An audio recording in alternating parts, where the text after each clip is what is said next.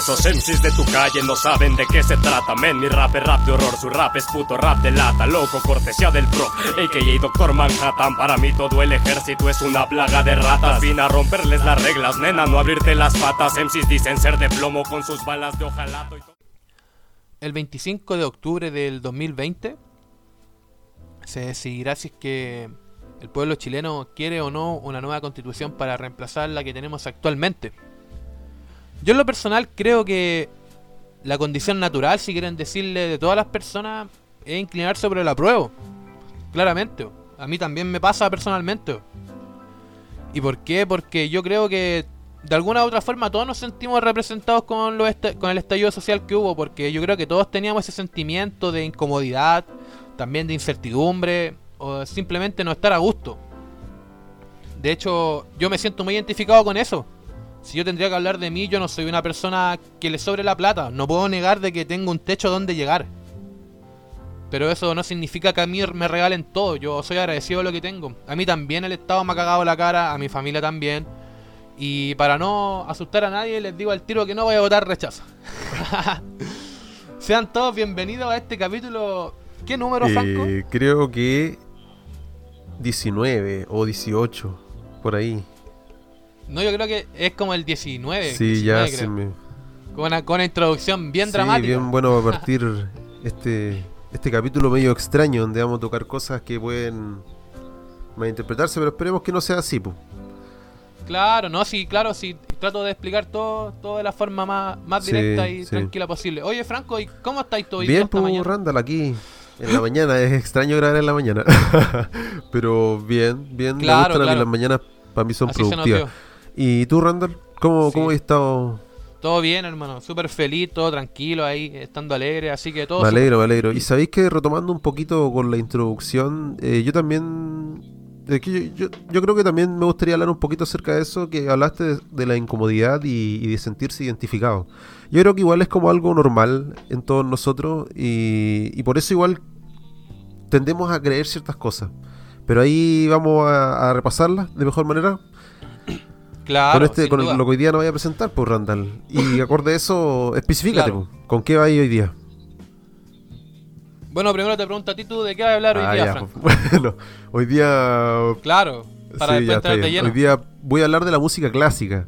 Eh, específicamente quiero hablar de tres compositores que, bueno, es que hay tantos artistas de, de esa época. eh, que yo me quiero quedar con tres en específico, que son Mozart, Bach, Bach, como quieran decirle, y Tchaikovsky. Eso yo voy a hablar en esta parte. Ya. Bueno, la verdad.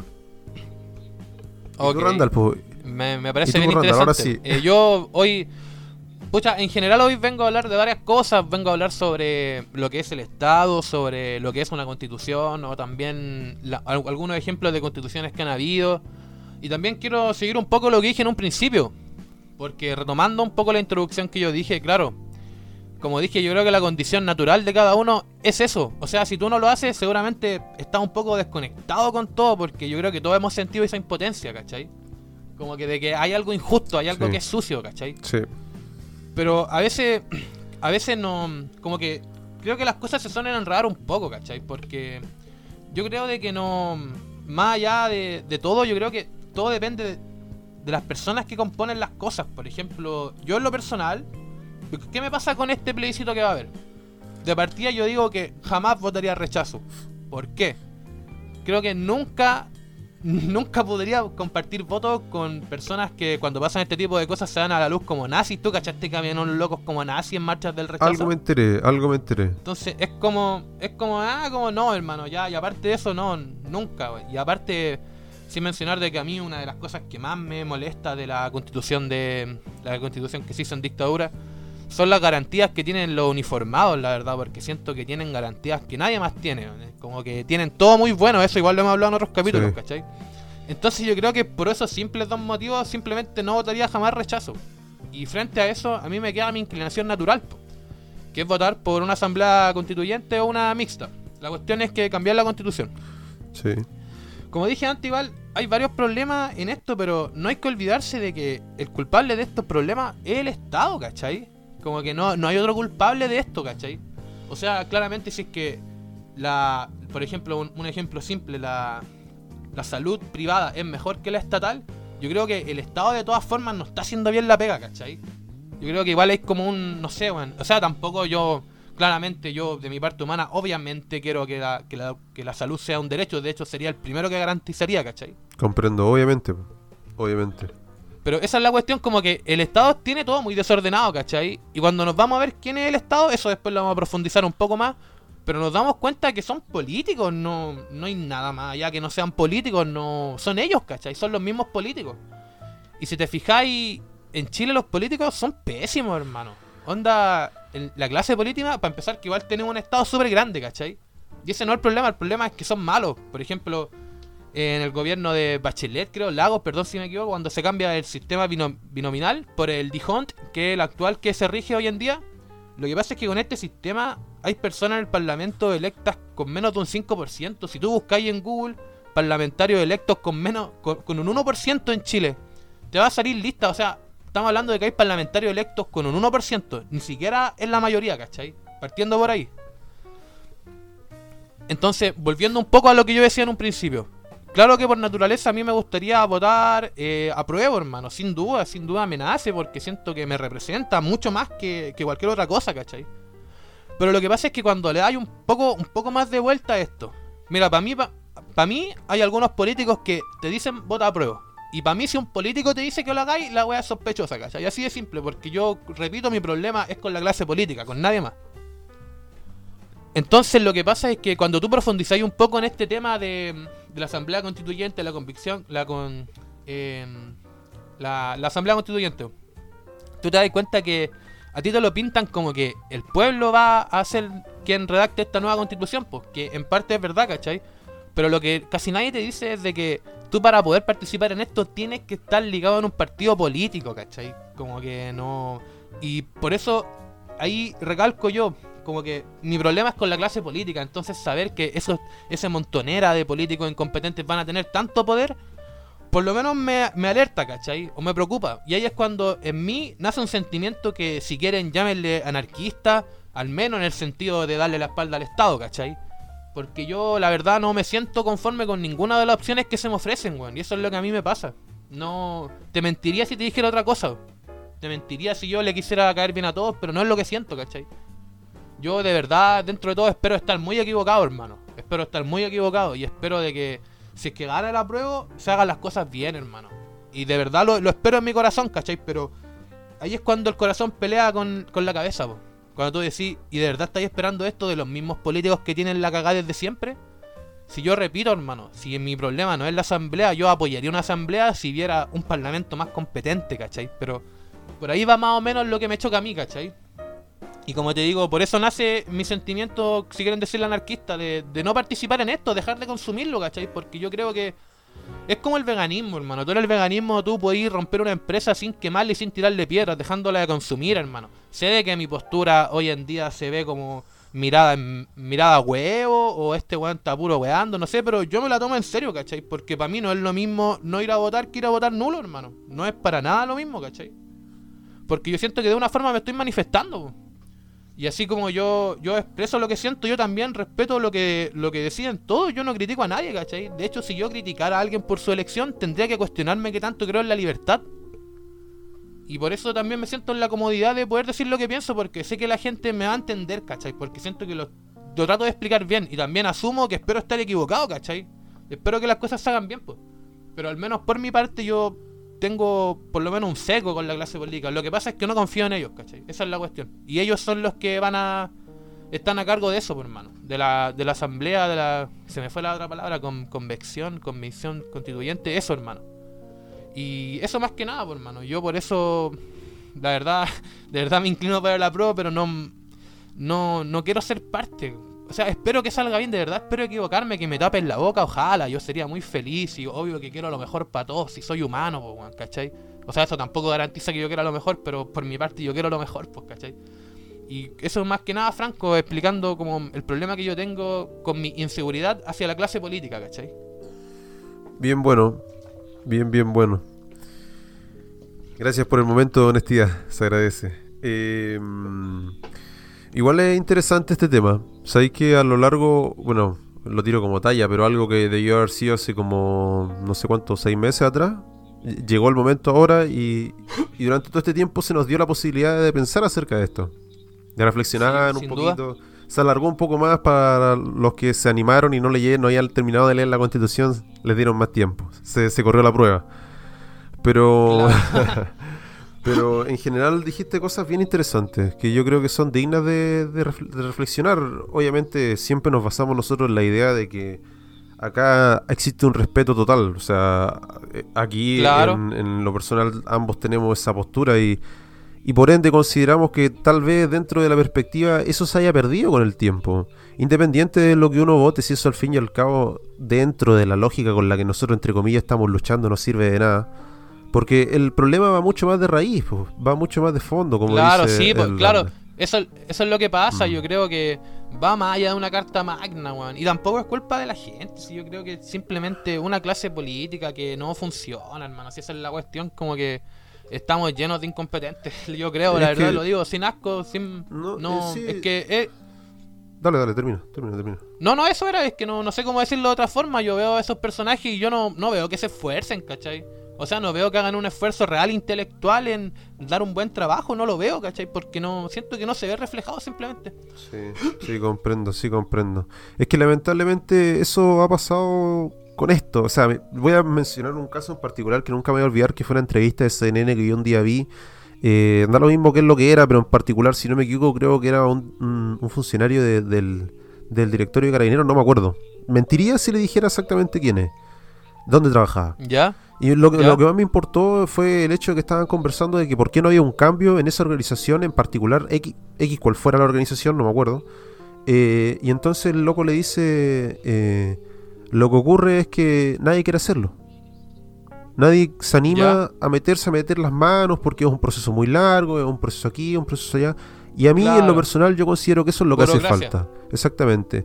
Lo que hace falta es que definitivamente el que quiere cambios que se remangue las manos y salga a trabajar, salga a trabajar para cambiar eso, no trabajar en busca de trabajo, sino que trabajar para cambiar eso en Claro, particular. claro. Luchar por ese, por ese Exactamente. objetivo. y hay maneras mucho, yo considero que hay maneras mucho más tácticas, por decirlo así, no sé cómo decirlo, más como, como lo que habláis tú del veganismo, ¿cachai? Cómo destruir la, Claro, in- sí, la po. industria de la carne simplemente dejándola de consumir. Ese, como que por ahí va lo mío, ¿cachai? Como en el hecho de dejar de consumir. Como, igual entiendo que es difícil. Si yo. No, sí, Igual no, yo, yo en ningún momento niego que pueda estar muy equivocado y que quizás lo que diga algunas personas lo puedan encontrar irreal, pero es que Sí. no lo puedo ver de otra forma, ¿cachai? Es como, igual va... Igual ahora, ahora lo que voy a hablar ahora igual me va a ayudar a explicar un poco más esto. ¿Tú querías sí. agregar algo más, Franco? No, más que nada eso, que, que la idea es que uno viva en esa. La verdad es que acá el que crea portador, ese- el que se crea paladín absoluto de la de- y portador absoluto de la verdad, acá no juega. Nosotros también nos podemos equivocar, nosotros nos partimos bajo esa lógica y aquel que venga aquí a pararse frente a nosotros y crea que tiene la verdad, bueno, acá estamos para escucharlo. Dale Sí, nomás por pues, Randall. Siempre, siempre con respeto. Sí. Bueno, entonces voy a, voy a empezar hablando sobre lo que es el Estado, ¿cachai? El Estado es un organismo nacional sociopolítico. El Estado tiene el poder soberano para gobernar y desempeñar funciones políticas y sociales y económicas dentro de una zona geográfica determinada. Dentro del Estado existen tres tipos de poderes. El poder representa la voluntad de expresión de la clase dominante, expresada en el Estado. El primer poder que, que tenemos es el poder legislativo, que es el encargado de elaborar las leyes que rigen al Estado. El otro poder es el ejecutivo, que es el encargado de administrar el Estado. Puede tomarse el presidente o otro tipo de, de cargo alto, quizá como un rey, que en un tiempo también hubieron cartas magnas. Y el poder judicial, que administra la justicia y hace cumplir la ley. Lo que pasa es que igual vi un par de estudios de, sobre estos tipos de poderes y lo que pasa es que resulta que uno va limitando al otro, ¿cachai? Por ejemplo, después vamos a ver un ejemplo en donde, por así decirte, el poder ejecutivo es muy grande, pero el poder judicial es muy bajo, por lo cual el presidente de todas formas puede hacer lo que quiere. No sé si me entiendo. Sí, sí. Bueno, entonces Sí, sí. ahora voy a voy a citar a, Max Weber. Eh, él es eh, el padre de la sociología junto con Carlos Marx. Y él dice de que el Estado es quien establece el monopolio de la violencia legítima. Así es como él lo dice. El padre de la sociología. Y eh, con esto él se refiere a las Fuerzas Armadas. Bueno, entonces, continuando un poco, hablando sobre lo que es el gobierno. El gobierno es el conjunto de personas que conducen al Estado. Quien tiene el mando de momento, ¿cachai? Entonces sería, en este caso sería Piñera con Chile Vamos, sí, yo creo, sí. Sí. Ellos serían el, el gobierno, al menos, no son la oposición. pues. Luego tenemos lo que es una constitución. Bueno, una constitución es un conjunto de principios fundamentales o precedentes establecidos que constituyen la base legal de una entidad política. ¿Cómo se debe gobernar a esta entidad? Un acto político y social, ¿cachai? Que debe garantizar la dignidad de las personas y limitar el poder a los políticos. O sea, el- si no, más rato igual vamos a ver, pero claramente desde un principio la, la gracia de una carta magna o constitución es limitar el poder de quien está arriba, pues, ¿cachai? Ya. Ya me Entonces. Esta incluye a toda persona sin importar nada, la- las normas de la constitución, sin importar tu eh, tendencia sexual, tu, tu género, lo que sea, ¿cachai? Tu, tu, tu origen, eso da lo mismo frente a una carta magna. Asegura la vida comunitaria y el orden, así como las libertades personales y colectivas. Una constitución debe reconocer y asegurar los derechos de las personas, y organiza los poderes del Estado para crear leyes, aplicarlas según la función del Poder Ejecutivo y resuelve los conflictos en la aplicación de las leyes, de lo que se encarga el Poder Judicial. es un poquito lo que decía hace un rato. Resulta que en tiempos de imperios y reyes no existían este este tipo de documentos. Por lo tanto, los reyes podían hacer absolutamente lo que quisieran. Los primeros en rebelarse frente a esto fueron los nobles a través de una carta magna en el año 1215 después de Cristo. Este documento establece los límites de los derechos del monarca, impidiendo que el rey haga lo que quiera. Eh, con el tiempo los poderosos iban perdiendo poder, ¿cachai? Porque cada vez se iban est- estableciendo más cartas magnas. Por ejemplo, Estados Unidos fue el país que tuvo la primera constitución moderna y democrática en 1787. Y luego siguió la Revolución Francesa con una constitución, constitución creada en 1971. Estos dos sucesos provocaron otro movimiento. En 1810, el comienzo del movimiento independentista en la América Española. Así es como varios países de América se independizaron y crearon su propia constitución, ¿cachai? Por así decirlo, saliendo de las garras de España. Entonces, al final de esto, la gracia de una constitución es limitar el poder de los poderosos, valga la redundancia. Necesario. Más que necesario. totalmente necesario. O sea, necesario porque se necesita el Estado. O sea, necesario porque antiguamente los reyes eran Ah. dioses prácticamente. Sí, Por eso, a eso yo claro. me quiero referir, o sea, no, claro. independiente a cómo sea ahora. Para pararle la mano a los giles. Al, Sí. al rey de Chuec, puro enano. Eh, sí, por los sangre azules. Entonces ya.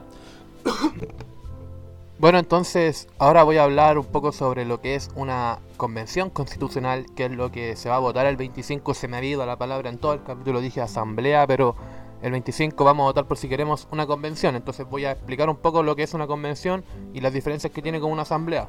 Por ejemplo, eh, la convención la, administra el Estado. Eh, el Estado es quien regula este organismo democrático que reúne personas en su conjunto, em, minorías, eh, pueblo originario y partidos políticos para discutir la redacción de una nueva constitución. En el caso de una convención, la verdad es que el poder es bien limitado. Se cree de que esto se va a hacer desde cero, pero no es tan así, ¿cachai? Para empezar, el legado neoliberal va a seguir porque la- las políticas económicas no se van a tocar en, este, en esta nueva constitución, van a mantenerse igual.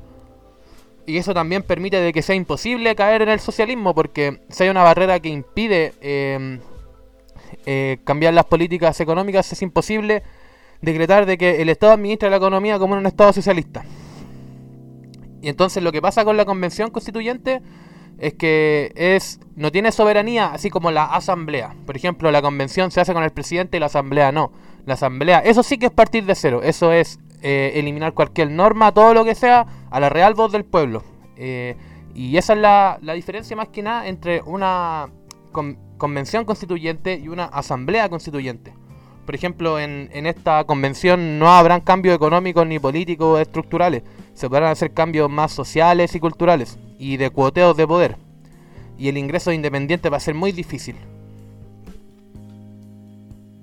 Entonces ahora voy a dar un ejemplito de una asamblea que se puede considerar exitosa, ¿cachai? Si aquí no todo es malo, no puede ser todo malo, ¿cachai? Sí, así me gusta. No me voy a ir a la mala, no, no, no puedo mirar una, una pura cara de la moneda. Exactamente. Por ejemplo, el año 2006 en Bolivia, esto comenzó el 6 de agosto del 2006, con 255 asambleístas, entre ellos gran parte de grupos originarios, ¿cachai? Y todo lo demás era repartido en los partidos políticos. esta asamblea constituyente se deriva a la crisis política que fue generada en Bolivia por la renuncia del expresidente Gonzalo Sánchez de, Loaza, de Lozada el 17 de octubre de 2003. Después de varios conflictos que polarizaron al país, el 2008, con la presencia de, mi- de 184 asambleístas, se aprueba la constitución plurinacional. Y luego, el 2009, hay un referéndum que ratificó la, la nueva constitución. Tuvo una participación del 90,26% de los ciudadanos. Es la más alta de la historia de Bolivia. Fue aprobada con 2.064.397 votos, que es el 61,43%, y el rechazo de estas fueron 1.296.175 eh, eh, 296.175 personas, que equivalen a 38,57 del total de los votos. Entonces lo que pasa es que esta constitución fue aceptada e instaurada por Evo Morales el 7 de febrero de 2009. Bueno, algo bueno la verdad, pues, salió bueno a pesar de todo. Yo algo tenía entendido acerca de eso de Bolivia. Por Claro, lo que- mismo el tema de los pueblos originarios en particular. Yo me- Claro. me, tocó a mí investigar una vez eso, pero aparte de eso no, no lo sabía así como tal. Que, que bueno, que viste, como decís tú, igual hay, hay opciones buenas, pues, no sí, siempre pues. uno tiene que ver el Sin- lado malo de las sin cosas. Duda, po, sin duda.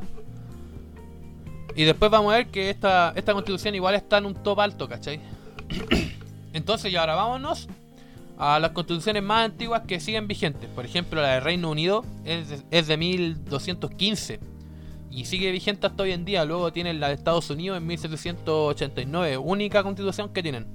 Luego, en tercer lugar, la de Noruega, que se hizo en 1814. Luego siguen países como Holanda, Bélgica y Nueva Zelanda. Y este es un estudio que realizó la Universidad de Cambridge junto a Google. Según este estudio, la constitución boliviana, esta, este, esto se hizo el 2018, creo, este estudio. en- Creo que el 2018. Eh. Está entre las nueve mejores del mundo. Claro, porque ahora en verdad nada vale si el, el COVID igual es una, una crisis fuerte, como que no es justo medir ahora.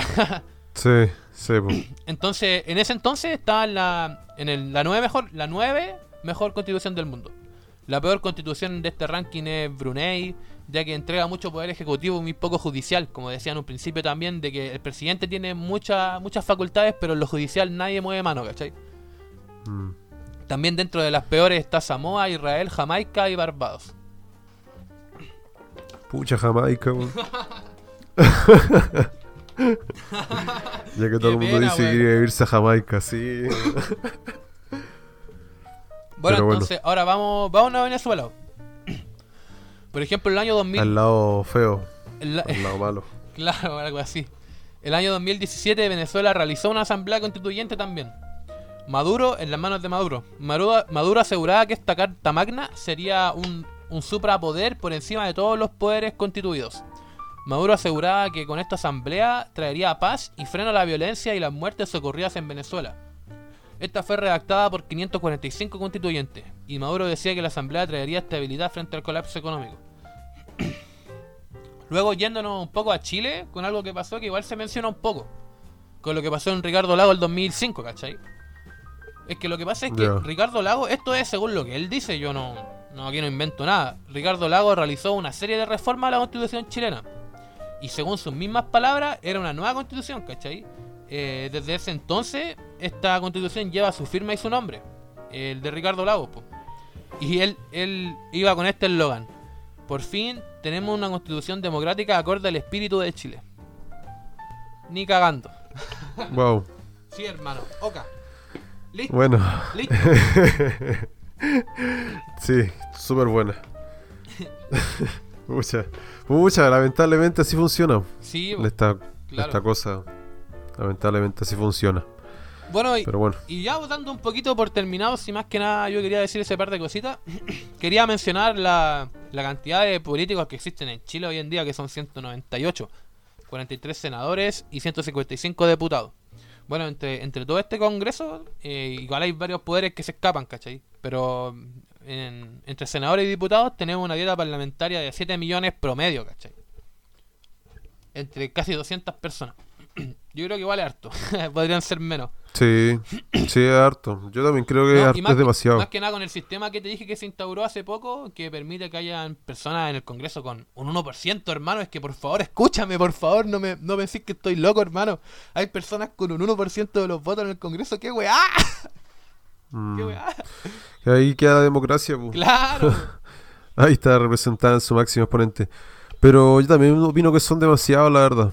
Ahí se nos va demasiada plata en un montón de cosas. Porque un parlamentario igual influye, eh, o sea, suma que tenéis que darle comida, que tenéis que darle transporte, que tenéis que darle como estaciones.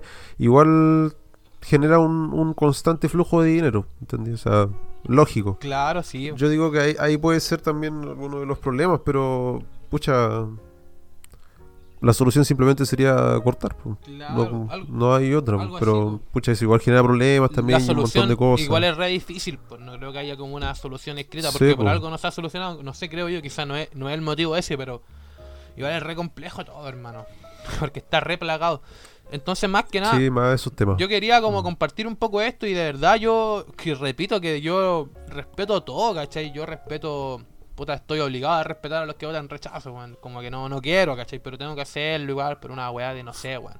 Pero claro que entiendo a las personas que van a votar a prueba, yo también comparto ese sentimiento, weón, si venimos de joda. No tanto, quizás no tan, o sea, sé Mm. que hay personas que vienen de más abajo, ¿cachai? Yo tampoco tengo tanta plata, weón, con cuál tengo un techito, una pieza, ¿cachai?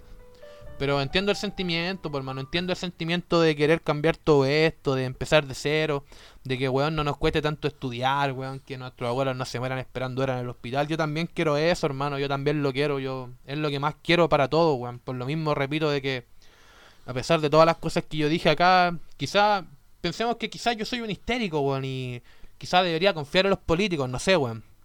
Pero de verdad espero estar equivocado, hermano. Y espero de que esto sea para mejor, weón. Si es que gana la prueba, yo creo que va a ganar la prueba, porque tienen mucha más gente, weón. Entonces, yo de verdad espero que sea para mejor, pero también espero que respeten lo que pienso más que nada porque acabo de explicarlo, ¿cachai? Me di como la paja de explicar todas las cosas. Es una cuestión difícil, hermano, porque estas cuestiones yo no las converso con nadie, weón. Es muy complicado, hermano, porque no tampoco yo entiendo a la, a la otra gente, ¿cachai? Entonces no quiero pasarla a llevar, por mano, y tampoco me gustaría influenciar en sus decisiones porque siento que no corresponde, Mm. ¿cachai? Sí, sí. Sí, sí, me, dejáis pensando como, como siempre. Eh, igual, yo también pienso que, que igual depende mucho de también muchas cosas de lo que hemos ido diciendo a lo largo del programa, de los, de los capítulos que hemos tenido. Eh, igual también nosotros, yo creo que ya saben la gente que nos escucha, que nosotros no nos aferramos a los fanatismos, nosotros nos abrimos a distintas posibilidades y también bajo ese el tema del respeto. Claro. ¿Cachai? Que si tú no pasar a llevar a nadie y también comprender que puede haber gente que tenga distintas perspectivas. Igual, la- así es, que la lo vida. Que pasa, o sea, Lo que pasa es que ese respeto que tú decís es algo básico para ese mundo mejor que todos queremos, aunque a algunos les cueste asumir eso, hermano, pero de ahí también va la libertad, hermano. O sea, no sé si me expliqué bien, weón. Pero mm, no, yo, yo comprendo. esa es la weá, ¿cachai? Como que ese respeto es necesario, sí. es necesario. Ese mundo que todos todos Mm. queremos un mundo mejor, hermano, y ahí tenéis que respetar a todos, weón. No, Sí, no- es que no voy a esperar que todos estén de acuerdo contigo, esa es la cuestión. Por eso yo digo, si yo, si yo no respetara eso, tendría que cuestionarme que tanto creo en la libertad, weón. Sí, exactamente. Sí, sí, por ahí va. Por ahí va la cosa. Yo, yo solamente independiente del voto, porque a mí la verdad el voto no me. Yo este tema político quiero dejar bien claro que para mí no es mi, no es algo de mi interés porque estoy interesado en otras cosas. Eh, yo en un principio me interesaba mucho la política, pero por un tema de personal decidí alejarme. Sí.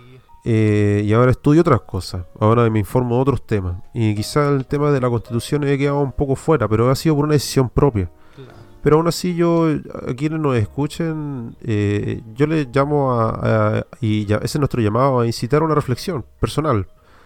Como dijo Damián Randall, nosotros acá no buscamos influir en nadie. ¿Entienden? O sea, n- Si al final lo que hacemos es, com- es Nosotros- compartir datos Mm. nomás, son cosas que pueden revisar. Yo, no, yo Sí, nunca po. he hecho algo que sea mentira y pensando que el primer capítulo es súper fuerte y todas esas cuestiones las pueden... No, y todos lo pueden buscar si yo... mm, Por eso digo que no, más que nada son cosas comprobables, ¿cachai? Quizás soy Sí, un histérico, espero ser un histérico, lo espero así. Espero estar dándole color, weón, de verdad. sí, yo igual también espero de corazón que las cosas eh, mejoren. Mucho más de las que son ahora, porque ahora yo creo que estamos todos clarísimos que las cosas están mal. Como estamos marchando, estamos como dice este filósofo, y nunca me voy a olvidar, este, pero esto es para entrar en otra, en otra volada mucho más profunda, este, el, el alemán, Zizek creo que se llama, no me acuerdo cómo se llama, pero dice que nosotros somos como el coyote corriendo ya fuera del, del precipicio. Ya. Estamos corriendo así como en el aire. En algún momento nos vamos a dar cuenta que estamos corriendo en el aire. Y es mejor, eh, entre antes mejor. Ya. Así que, Nada, po. yo creo que bueno, tenemos que ir a la pausa ya. Volvemos al tiro con Sí, tu po. tema. Muchas gracias volvemos sí, a quienes escucharon. Volvemos al tiro. Muchas gracias y nos vemos en la segunda parte.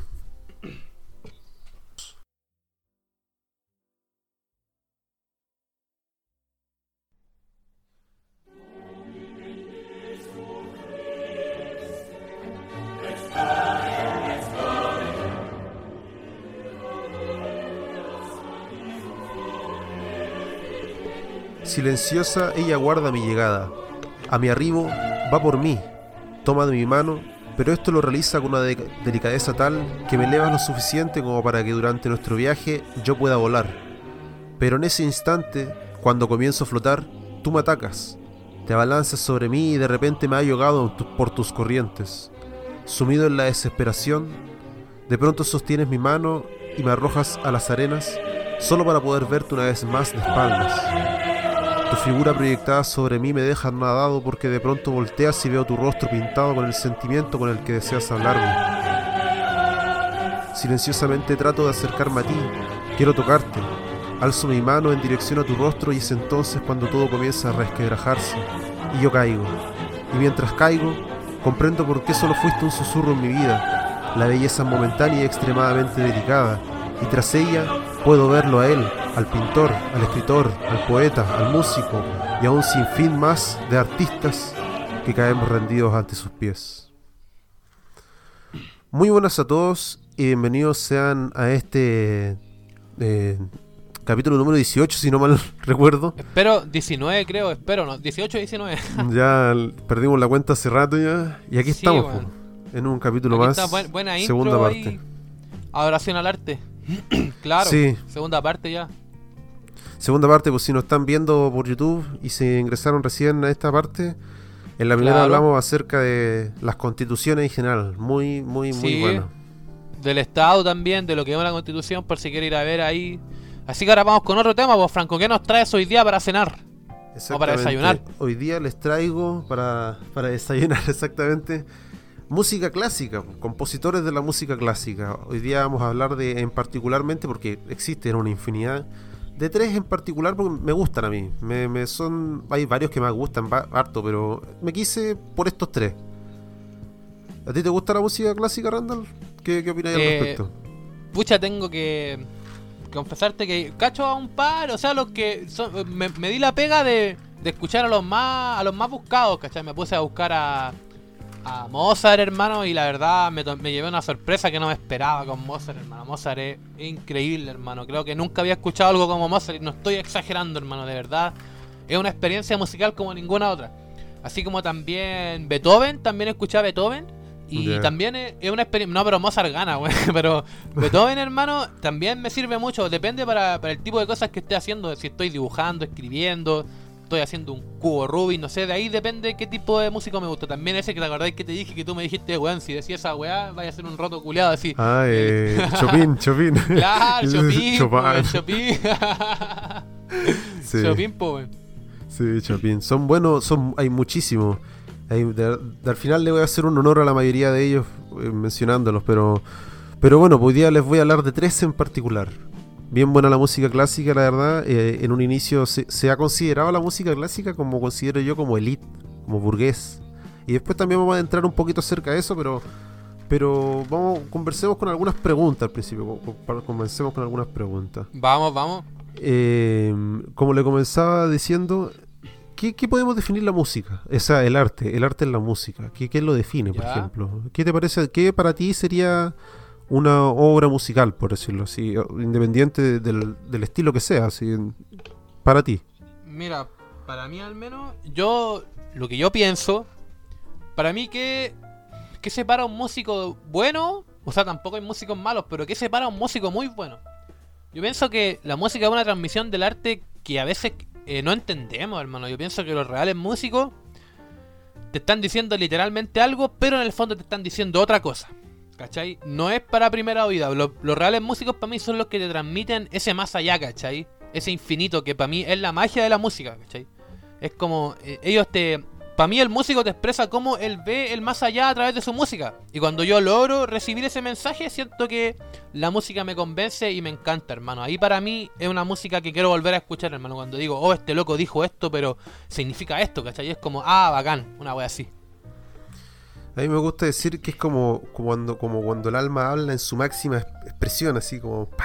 Así como- Claro, no el arte por decirlo. definición es expresión del alma. Sí, exactamente. Y tenemos muchos tipos de, de, de, arte también, po. Y para usted, po- pues Franco, para usted, la misma pregunta. Eh, por eso te decía yo un Ah, dale. para mí, para mí significa eso, pues eso como, como entender un sentimiento, lo que siente, expresar lo que siente, ¿cachai? Porque por ejemplo cuando yo leo un libro, eh, yo logro entender lo que me quiere expresar a través de un libro y yo digo, "Ch- puta, qué buen libro, ¿entendí?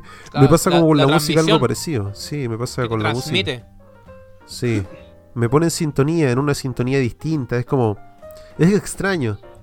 De verdad que es extraño. Para todos los que no, antes de comenzar más a fondo, para todos los que no nunca han escuchado una ópera o una orquesta, eh, les de verdad que si es que algún día están así aburridos, no tienen nada que hacer, ven tele o ven Netflix y quieren cambiar algo, véanse una de estas piecitas. Son antiguas, hay que ponernos en el contexto de que son como de 1700, 1800. Son antiguas, pues, y no van a hacer la gran cosa como uno cree, ¿me entiendes? Pero aún así es arte, es arte. Claro, no quita que sea arte nunca. Sí, pues, es arte. Y la idea es que no. Si bien salto con el siguiente tema, que es que este tipo de música era como más vista como burgués, eh, independientemente de eso, porque yo creo que efectivamente sí lo era, era también acorde a, a la época, lamentablemente. Es como que hablemos Ya. de la filosofía de Santo Tomás o incluso de Bach, que es el músico que vamos a hablar ahora, y no mencionemos de, de que eran fanáticos religiosos por la época. Ya, ok, ok, ya. Entonces, en esa época era como más, más de elite, por decirlo así, la música clásica. En algunos casos, no en todos. Pero bueno, dejando eso de lado y ya dando como el puntapié inicial de lo que es la música clásica en general, bueno, hay muchos tipos de música clásica. En lo personal, yo no sé qué def- cómo definirla porque tení- te- tienes órganos, tienes piano, tienes violín, tienes un sinfín de instrumentos que la verdad conocí tantos instrumentos que no conocía que bueno, ahí no, Ya, no sé ya. entonces qué, qué define música clásica, por- pero no Mm. importa. Puede que, no sé, la esencia que transmite, no sé. La verdad es que no me queda claro. A mí no Ya, me queda ya, claro. sí, y, sí. y durante mi investigación tuve como una semana y media escuchando full música clásica desde que, mañana, de- desde que me levantaba hasta que me acostaba. Así que para intentar como comprender el, el- aire. Y el aire que me transmite es algo que incluso no puedo como describir qué me, qué me hace sentir la música clásica. Es algo extraño. Dejémoslo ahí. Pero bueno, saltemos con el primero entonces. po. Con Bach. Se escribe Bach, pero no le digan Bach, es Bach.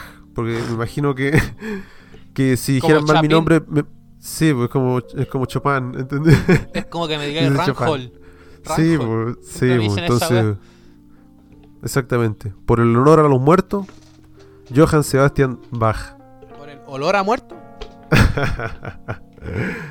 Bueno, este nació el 21 de marzo de 1685 y murió el 28 de julio de 1750. Él perteneció a una familia de siete generaciones de músicos, más o menos eran como 51. Su padre, de- desde pequeño, que también se llamaba Johann Ambrosio, le enseñó desde muy pequeñito eh, el arte de la música.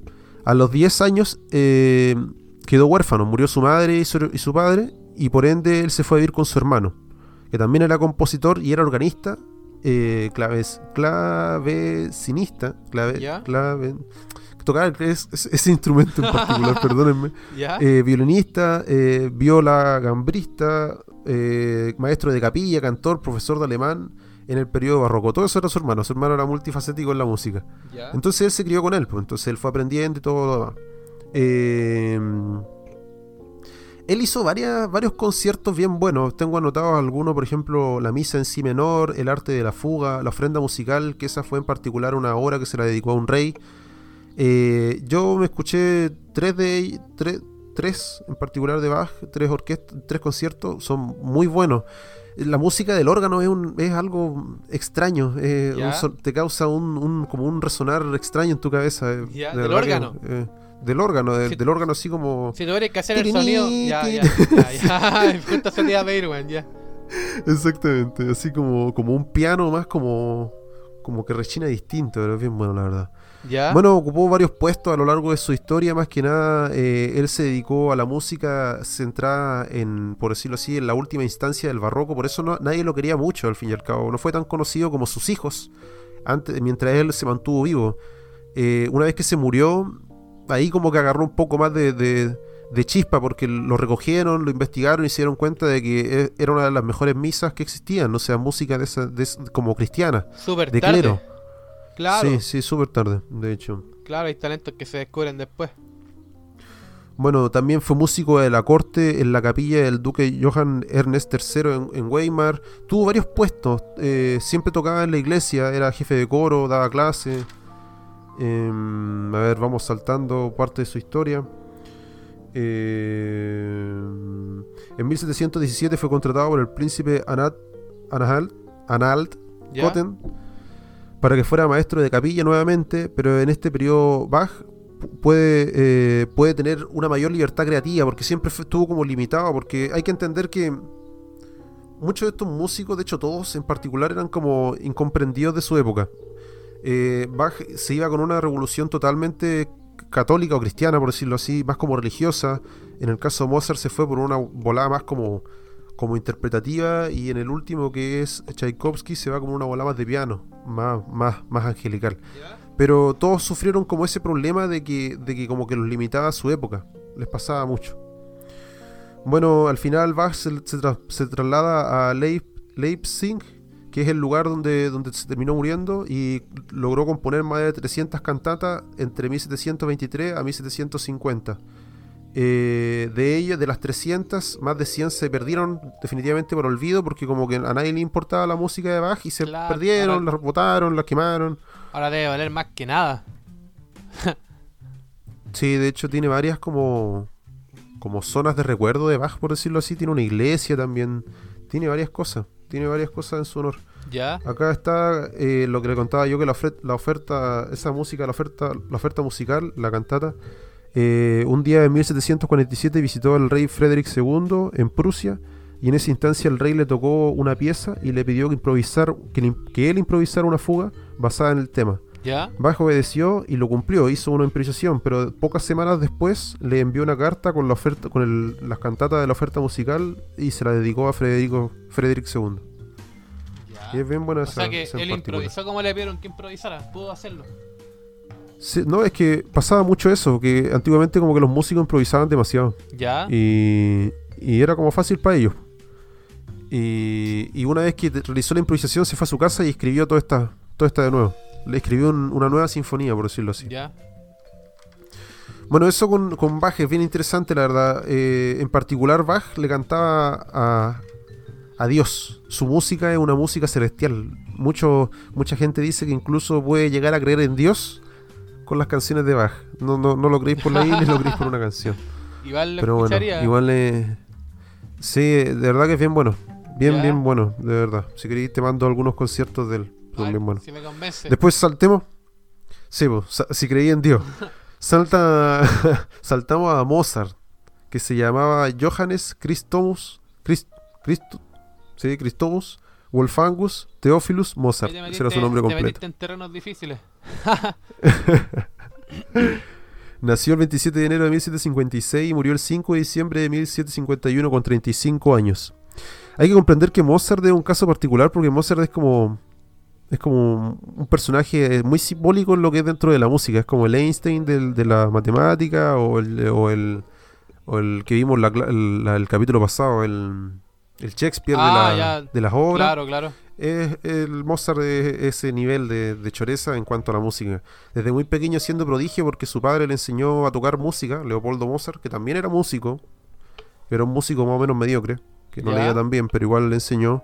Y empezaron a viajar con él durante por, todo el mundo, por todo el mundo, ver, por toda Europa, para presentarlo como un niño prodigio. y así, bueno, eh, a lo largo de su vida, y porque igual tampoco es como que podamos extendernos tanto conversando estos temas, compuso más de 600 obras. Lo que hace particular a Mozart es que compuso más de 600 obras y de las cuales muy pocas tienen correcciones. Que un músico sea capaz de componer una, una sinfonía con pocas correcciones o con casi sin correcciones es una, una weá, perdone la palabra, pero, pero imposible. O sea, sí. es, es un- un- es como.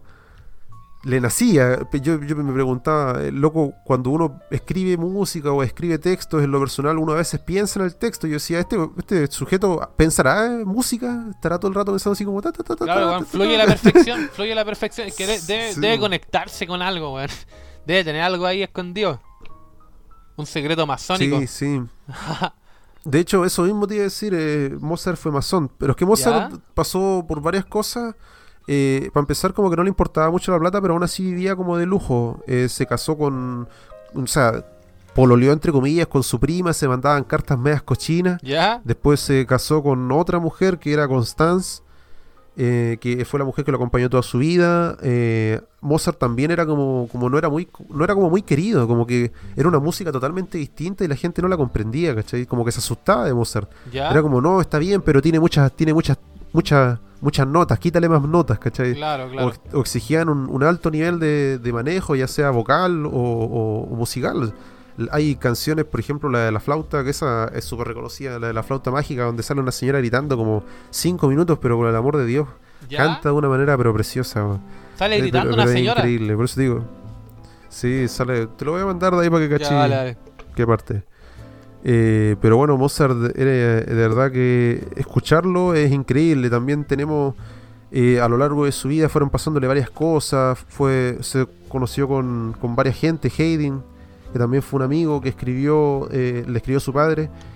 Te digo, eh, te digo ante Dios, tu hijo es el compositor más grande que conozco por persona y, reputación tiene y reputación tiene gusto y es el y es su mayor habilidad que eh, y su mayor habilidad es la composición. ¿Ya?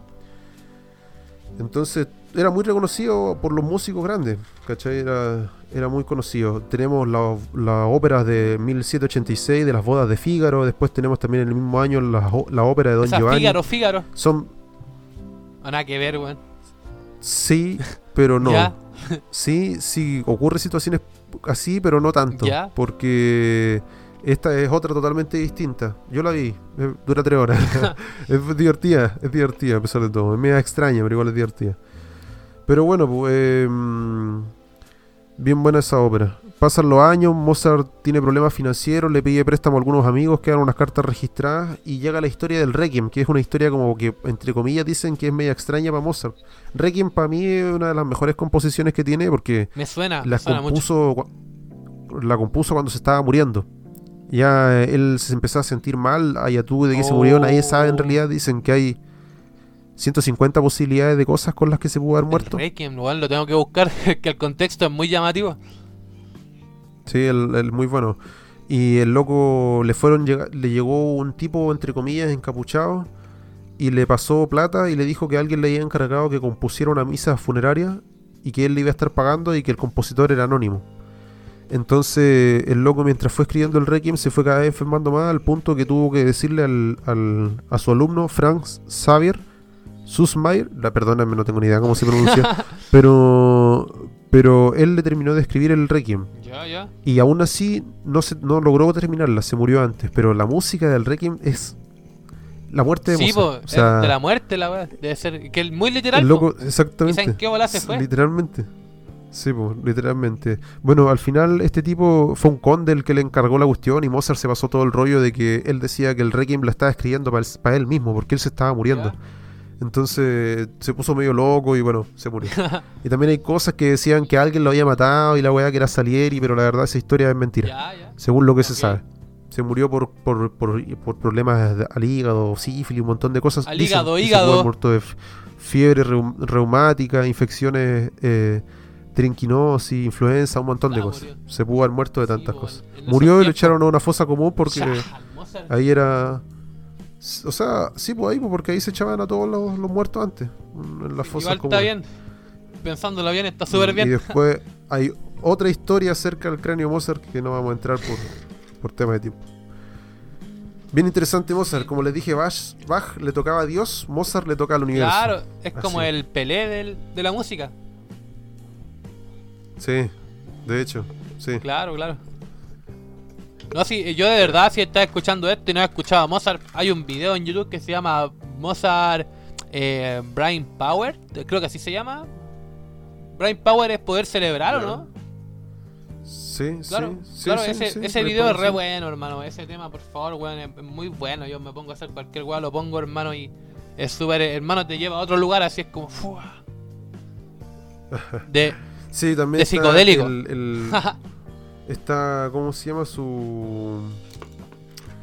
Su... ajá, ¿Cómo se llama? Está como un, un, registro de toda su música.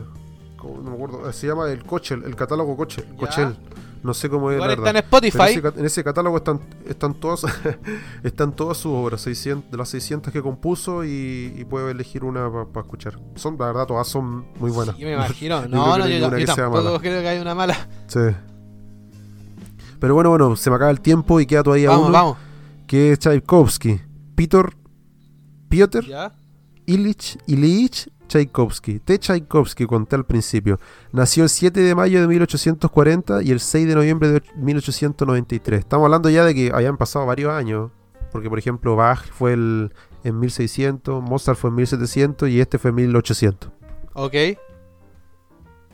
Fue un compositor ruso del periodo romántico, distinto al periodo como más clásico de, de los ya, primeros. ya este, este era más Eh, sabrosón, más guachaca. Adicto al vodka. No, bueno, no sé la verdad. Eh, fue el primer compositor ruso que causó furor a nivel internacional. Eh, tuvo hartos problemas eh, Tchaikovsky. Su vida igual no fue tan fácil. Su- igual la, la afligía la depresión, problemas eh, personales, crisis personales que lo fueron marcando a lo largo de su vida. Igual todo esto partió con, el con la muerte de su madre y después de que él lo mandaron a un internado. Que cuando él era chico tocaba música y después lo mandaron a un internado para ser juez o ju- jurado en una, en, en una, te digo al tiro, ¿en qué universidad? Eh, ahí está, en la Universidad de San Petersburgo, de Jurisprudencia Imperial. Y estuvo ahí estudiando por casi nueve años, pasó mucho tiempo. eh, le- un músico que contrató el papá le dijo así como, ¿sabe qué? Años después, ¿sabe qué? Mejor deja a su hijo, eh, deja a su hijo ser abogado porque a nivel músico le va a ir Ah, mal. ya. Ya, y el peor error de todo. Pero bueno, eso no... Sí, pues bueno, igual aún así esto no, no, no Claro. detuvo a Tchaikovsky que entró a la Sociedad Rus- Musical Rusa, en donde tomó clases de música y le cambió totalmente la perspectiva y ahí quedó como músico definitivo. Eh, tiene varias obras, tiene por ejemplo Romeo y Julieta, tiene de Oprichnik, o, Oprichnik, que es muy buena también, que la escuché también muy, muy buena, muy, muy interesante. Después está la primera eh, sinfonía de piano, si no me equivoco, pero tengo anotadas, acá las tengo anotadas. Que es eh, El lago de los cisnes, el concierto de violín, piano concierto número uno, que es muy, muy bueno. El, eh, la obertura de 1812, esa canción que es clásica, ese te, te, te, te, te, te, te, ya, me, me suena un Bueno, esa poco, canción bueno, un poco. Me recordaste al, al pato Donald. cañones. Ah, bueno, no importa. Pero suenan cañones, un montón de cosas. Y, y lo peor de todo es que esa, esa, esa canción, esa orquesta en particular, se la encargó un rey. Y el loco no la quiso hacer. Y él escribió una carta porque se mandaba cartas con ¿Ya? la mujer. Le decía que era, era la- una de las peores canciones que había hecho. y chistosamente es una de las canciones que más lo conoce. También tuvo Romeo y Julieta. Eugene, Eugene, Eugene, sí. pues. Él tomó parte de obras y la hizo claro. No, pero igual cuático que se La pegara con el vida- tema que no disfrutó, Sí. igual cuático eso. Sí, pues, eso mismo te iba a decir porque la vida fue Sí. complicada y a eso quería llegar, que por ejemplo él era homosexual pues, y en esos años ser homosexual era totalmente mal visto. Obviamente era mal visto en ese tiempo y más aún ir ruso, incluso se dicen que muchas de las cartas donde él hablaba fueron destruidas por el gobierno ruso, dicen, no sé si era verdad, por un tema de resguardar como la integridad del músico. Bueno, lo personal yo lo considero una estupidez, pero bueno, así eran los otros tiempos lamentablemente y, eso le causó muchos problemas. Sí, pues eso le causó muchos problemas. De hecho, el loco tuvo, se casó con una mina X cualquiera porque tenía que casarse y duró menos de dos meses. La odió. Después estuvo un tiempo mandándose cartas con una señora que era viuda, que se llamaba, si no me equivoco, eh, deme un segundo, se lo digo al tiro. Se llamaba eh, Nadesa von Merck. Que, le que entre ellos se mandaron, entre comillas, digo, en, en- en total unas 1200 cartas. Y ella le, paga- le pasaba plata al Tchaikovsky, pues era como Ya. un Patreon. le Un pagaba. Patreon. Y. Sí, pues, sí, porque antes funcionaban así, pues antes funcionaban como por un Patreon los músicos clásicos, por decirlo así. Y ya, bueno, cuento corto, era su amiga. El loco al parecer tuvo encuentros sexuales ahí con, con las personas que obviamente le interesaban, por decirlo lógico. Y después de eso pasa que se muere. Pasan los años y se muere. Se muere en... Su muerte es en 1990 1893 después de su, del estreno de su sexta sinfonía de Pattike en San Petersburgo, nueve días después muere. Hay todo un show y una trama respecto a la música de Tchaikovsky que dicen de que él se murió de ¿Ya? cólera. Pero la verdad es que no se sabe, no hay exactitud con el tema porque dicen historias que él había sido amenazado por un rey que se enteró que se había acostado o había tenido relaciones con su hijo. Ya. Y se dice que el rey fue y lo amenazó. Le dijo, o te mando a un internado, porque antiguamente así se creía que se solucionaba ¿Ya? esto. Bueno, así era la gente antes. Y... mm, O que se suicidara con No, un veneno. Claro, quizá por ahí se fue matando. Igual sabéis que. Me, no quiero, El- quiero decir algo de que igual tú. Eso que dijiste, porque por ejemplo, hasta el año 2002, la, la Organización Mundial de la Salud consideraba la homosexualidad como una enfermedad. Así que eso. Ujú. Sí, Ni siquiera está Sí, y uno se hace... Sí, pues, y uno ve reflejado en estas historias cómo antes funcionaba la sociedad. Cómo antes eran vistos este tipo de situaciones, pues cosas que nosotros afortunadamente ahora consideramos mucho más normal, en esos tiempos eran totalmente evitados, pues, y era totalmente un tabú hablar algo respecto de este tema. Sí, triste igual, como muy triste. Porque eso le causó hartos problemas a la vida del, de Claro, Tchaikovsky. o sea, cuántas vidas se frenaron por eso, fueron interrumpidas.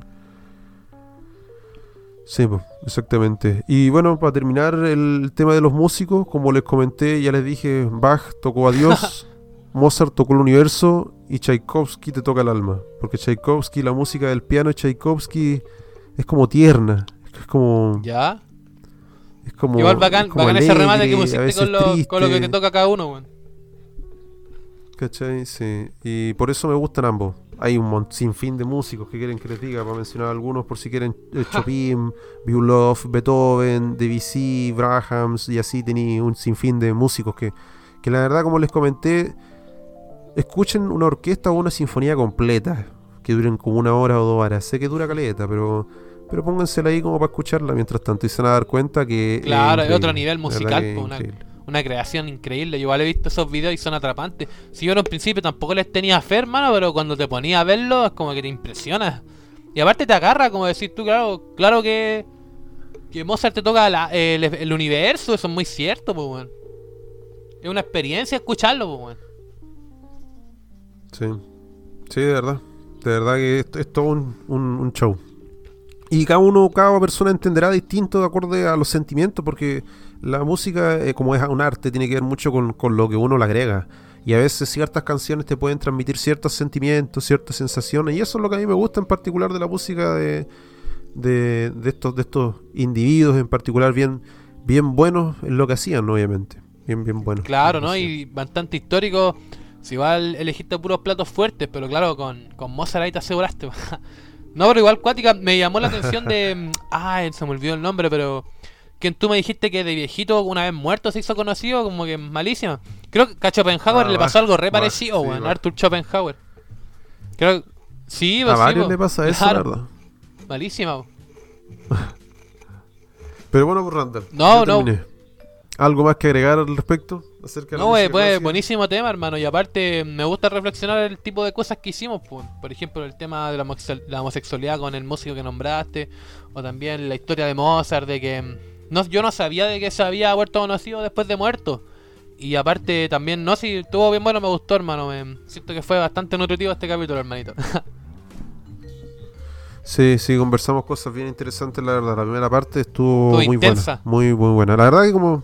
Sí, este, este capítulo fue como más como Claro, ahí claro, claro. para pensarla. Para Como pensarla el primero. Eh, escuche la primera parte con, con una sinfonía de Mozart y va a quedar más loco todavía. Ahí va, va a quedar feliz. No, pero no me odien. yo amo, weón, yo amo. Pero... No, pues, sí, bo, oye, Estamos listos nos estamos viendo la próxima más. semana. Un gusto compartir, Franco. Gracias a todos quienes nos acompañaron hasta este Como punto. siempre. Recuerden seguirnos en todas nuestras redes, Caoseti Caos. Creo que ya lo saben, en verdad. Sí, también está el YouTube ahí que sube Claro. de vez en cuando cosas. Así que nada, Franco, nos vemos la otra vemos, semana. Un placer. Nos vemos la próxima semana.